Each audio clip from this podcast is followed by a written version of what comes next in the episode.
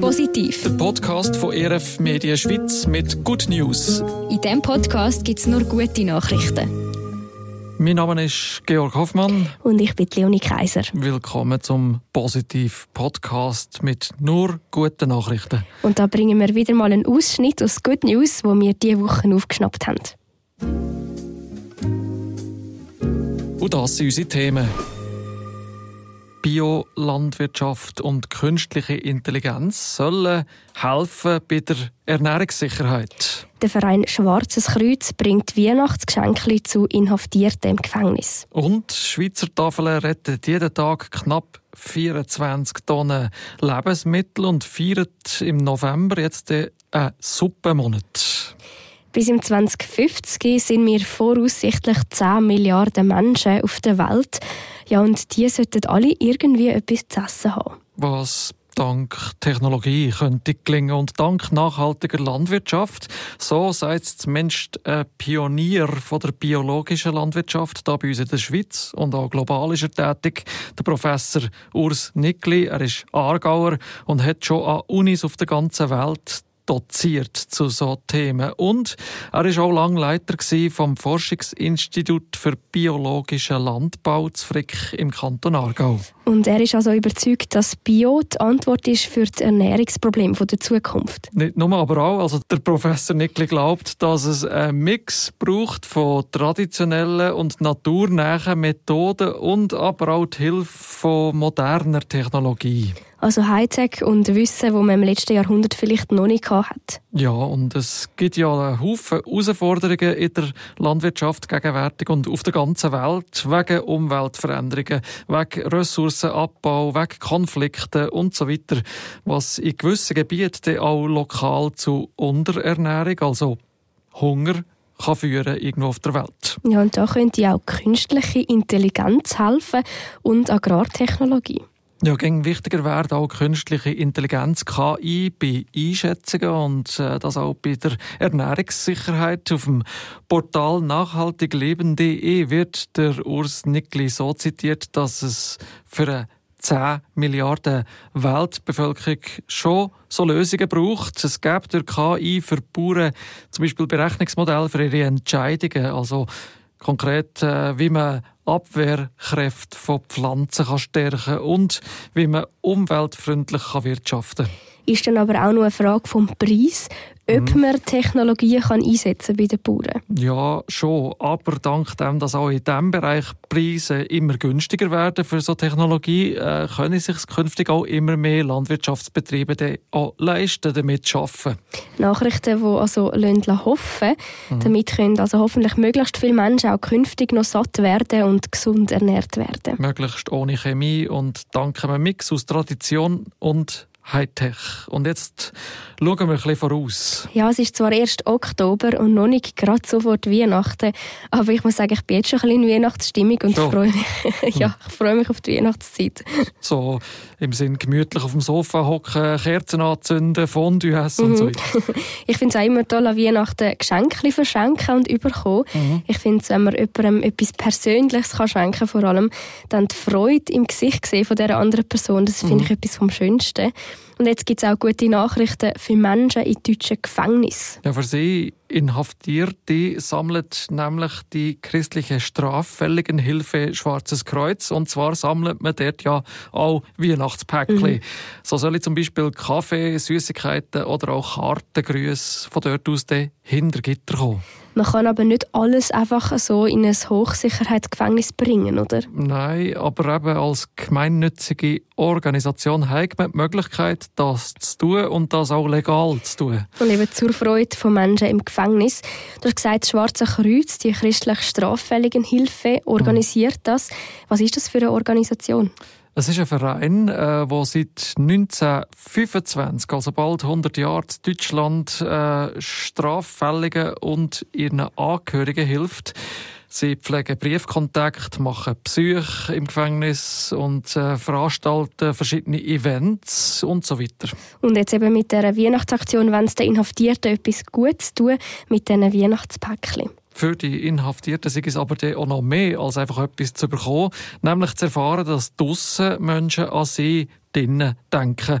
Und dass es draussen eben jemanden gibt, der äh, einem etwas Gutes wünscht, an einen denkt. Und das in einem Leben, wo ja eher negative Vorzeichen gehabt mhm. hat, als etwas Positives. Es ist äh, eben schon auch so, dass viele von den Inhaftierten auch kaum mehr Kontakt gegen aussen haben, auch zu den Leuten, die ihnen würden nachstehen eigentlich. Äh, und dass, wie du sagst, in der Regel aus Sicherheitsgründen eben kein Geschenk hintergitter dürfen. Darüber hat äh, so auch das Nachrichtenportal IDEA berichtet. Aber jetzt eben für die Weihnachtsaktion geht das, mhm. durch das Schwarze Kreuz, das das durchführt. Und man sucht jetzt Leute, die Päckchen zusammenstellen für die Weihnachtszeit. Genau, das schreibt Schwarze Kreuz in einer Mitteilung äh, von dieser Woche. Man meldet sich an und äh, kommt dann eine Anleitung über, äh, wenn man das will. Also eine Adresse von einer Kontaktperson, wo man das Päckchen dann herschicken kann. Zum Beispiel auch an eine Seelsorgerin. Äh, und als Absender oder Absenderin bleibt man also anonym. Es gibt ja auch eine Liste von Sachen, die man darf in so ein Päckchen rein tun und solche, die nicht ins Päckchen rein dürfen. Und man sollte warten mit Posten, bis man eben die Liste hat bekommen. Weil, äh, die Empfehlungen je nach Empfänger äh, können anders sein. Die Kosten sollten übrigens auch nicht über 30 Euro gehen, aber auch nicht weniger als 25 Euro sein, dass alle etwa gleich, äh, überkommen, gleich viel bekommen. Alle Infos äh, findet man auf nächstenliebe-befreit.de und letztes Jahr haben übrigens 1500 Päckchen so den Weg ins Gefängnis gefunden. Auf Weihnachten müssen wir alle nicht mehr so lange warten. Mhm. Noch etwa zwei Monate, dann ist es soweit. Und dank der Aktion vom Schwarzen Kreuz, der christlichen straffälligen Hilfe, dürfen sich die Inhaftierten in Deutschland auf Weihnachtsgeschenke freuen. Wir machen jetzt einen Szenenwechsel zurück in die Schweiz. Mhm. Und auch da zum eigentlich posten. Ich finde es schon noch extrem, wenn man so am Abend durch einen Laden läuft und sich achtet, was da noch so alles in den mhm. Einkaufs Läden und in den Gestell ist. Also die meisten sind noch recht gut gefüllt und ähm, ja, man vermutet ja den Alben, vieles davon kann man dann auch bald nicht mehr verkaufen äh, am nächsten Tag und dann äh, wird vieles ja wahrscheinlich noch fortgerührt, oder? Ja, und so passiert dann auch viel Food Waste. Aber, und das ist jetzt die gute Nachricht, es gibt ja auch einen Haufen Organisationen, die genau da ansetzen und mhm. Food Waste entgegenwirken. Die Schweizer Tafel zum Beispiel, die rettet jeden Tag knapp 24 Tonnen Lebensmittel. Wow. Ja, sie holt überschüssige Lebensmittel ab und verteilt sie dann weiter. Also zum Beispiel Gemüse vom Grossverteiler mhm. oder äh, Brot vom Bäck, Fleisch vom Metzger. Äh, wird alles abgeholt und dann weitergegeben? Ja, die Schweizer Tafel liefert die Lebensmittel an über 500 Institutionen und die verteilen sie dann weiter an Personen, die von Armut betroffen sind und die Lebensmittel dringend können brauchen können. Mhm. Und die Zahlen sind hoch. Rund 6100 Tonnen Lebensmittel werden auf diese Art gerettet pro Jahr. Hm. Das ist ein Wert von fast 42 Millionen Franken. Immens. So eine mhm. gute Sache, finden wir, oder? Also mhm. jetzt äh, gibt es auch noch Lebensmittel, die direkt bei der Stiftung Schweizer Tafeln auf den Tisch kommen. Stichwort ist da Suppentag. Das ist eine Aktion, die dieses Jahr sogar ein Jubiläum feiert. 20 Jahre Suppentag nämlich. Die Suppe vom Suppentag wird einmal von prominenten Persönlichkeiten geschöpft. Und das Jahr gibt es den Suppentag eben schon zum 20. Mal. Und wegen dem dehnt die Stiftung den Tag gerade aus und macht einen ganzen Suppenmonat daraus. Mm. Der November ist der Suppenmonat. Im November gibt es mehrere Events, wo man sich eine Suppe posten von der Schweizer Tafel. Also ich hätte nichts dagegen, ja gerne mhm. Suppe. Von mir aus kann ich den ganzen Monat Suppe essen. und so kann man jetzt also, ja, wie gesagt, Suppe genießen und gleichzeitig Solidarität auch zeigen mit armutsbetroffenen Menschen hier in der Schweiz. Die Suppe werden von Spitzenköchen gekocht und ein Teil der Lebensmittel, die sind auch aus dieser Masse, die die Stiftung mhm. hat können retten Also eine Suppe aus in Anführungszeichen Abfall, oder? Wenn man das mal ganz nüchtern anschaut. Ja, sozusagen. Und da kommt dann eben das Stichwort Food Waste wieder ins Spiel. Die Stiftung macht den Monat November auch gerade zum Monat gegen Food Waste. Mhm. Man kann sich so eine Suppe aus Essensresten an verschiedenen Standorten holen. Basel, Bern, Luzern, Olden, Zürich.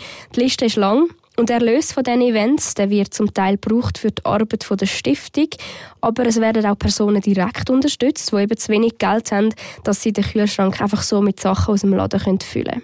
Also eine Suppe für guten Zweck und dabei ja, auch noch etwas Gutes für die Umwelt. Wir hoffen, wir haben euch auch etwas Gutes können tun mit diesen guten Nachrichten. Wir hören uns nächsten Freitag im Podcast mit Good News. Wir freuen uns auch, wenn ihr uns von euren guten Geschichten erzählt.